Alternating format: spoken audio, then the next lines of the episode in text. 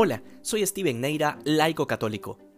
Una de las cosas importantes que explica la doctrina cristiana sobre los santos es que estos no son santos por sus propios méritos, sino por pura gracia de Dios, y que esa santidad no es otra cosa que la participación del hombre en aquel que es santo por sí mismo.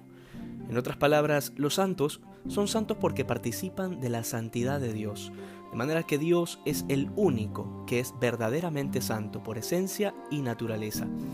Esto es importante tenerlo claro en esta fiesta de todos los santos, porque muchos siguen repitiendo una y otra vez que la veneración a los santos es una cuestión pagana o incluso que hay idolatría, cuando claramente quien permite que Dios haga su obra terminará dejándose transformar en otro Cristo, que es justamente lo que Dios quiere de nosotros, que nos asemejemos a su Hijo.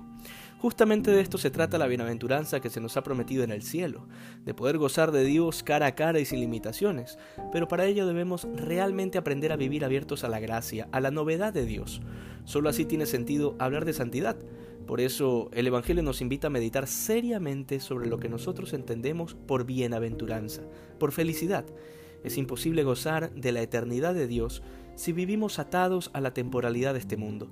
Difícil será aspirar al cielo si nuestro corazón está engañado con los bienes de esta tierra. Que hoy seamos más santos que ayer. Dios te bendiga.